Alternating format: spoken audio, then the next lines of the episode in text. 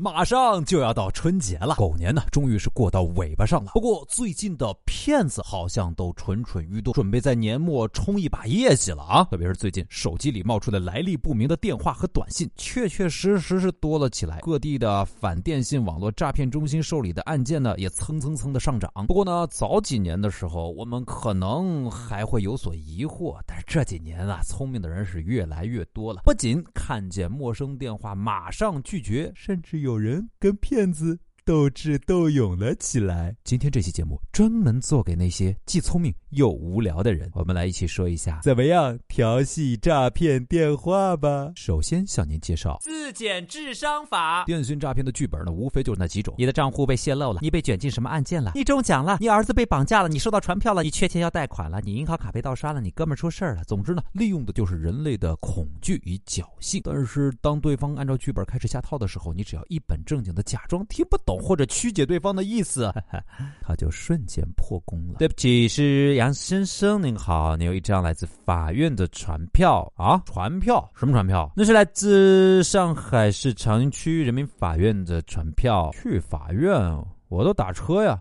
坐什么船啊？对不起，杨先生，不知道您是不是没有听清楚？不是船票，是法院的船票。我知道啊，是法院的船票啊。哎，那要走苏州河是吗？对不起，杨先生，我很严肃的告诉你，不是坐船的船票，是法院的船票。对啊，我们说的不是一个意思吗？嘟，嘟。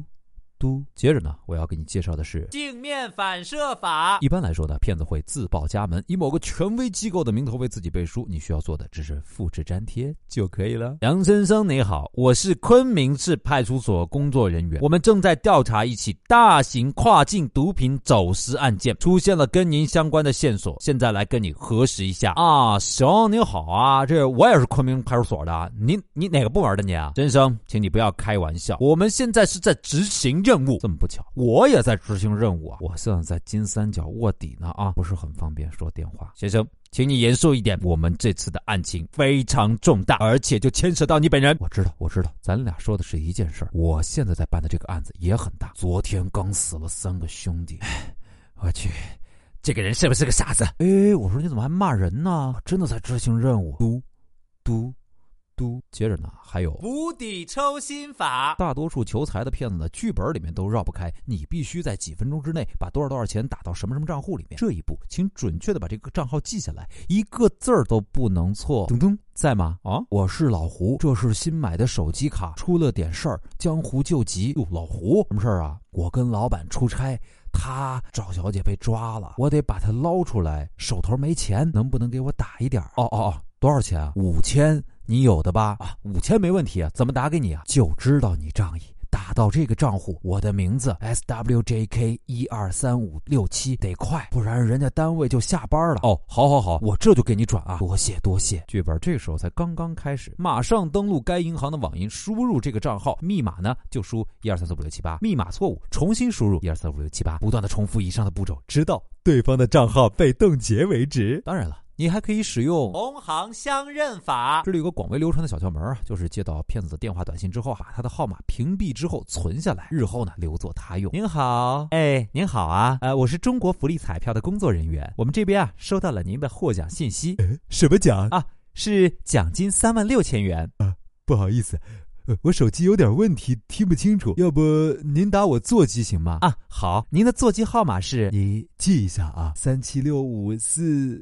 到这儿就不用解释了，你知道这个三七六五是谁的号码了吧？一般涉及钱呢，就是要警告对方，你可能会损失很大钱，或者是引诱对方，你可能会天降横财。但是呢，假如说你要假装一个很有钱的人。你还可以使用有钱任性法。喂，杨先生你好，我是招商银行信用卡的工作人员。哎，你好，你好。呃，这样的，今天您的信用卡上有一笔境外支出，涉及的是八百九十七万五千五百欧元。请问这是您本人的消费吗？哦，是我本人的消费啊。怎么了？我呀，就随便买了两个城堡。呃，有什么问题吗？嗯，好的，祝您生活愉快，再见。嘟，嘟，嘟。当然了，凭良心来讲，有一些骗子呢，他生活也不是很容易。虽然呢，我们不应该跟他们有同理心，但是呢，你也可以在平淡无奇的日常生活中呢，体现一种难能可贵的拯救他人灵魂的雅量。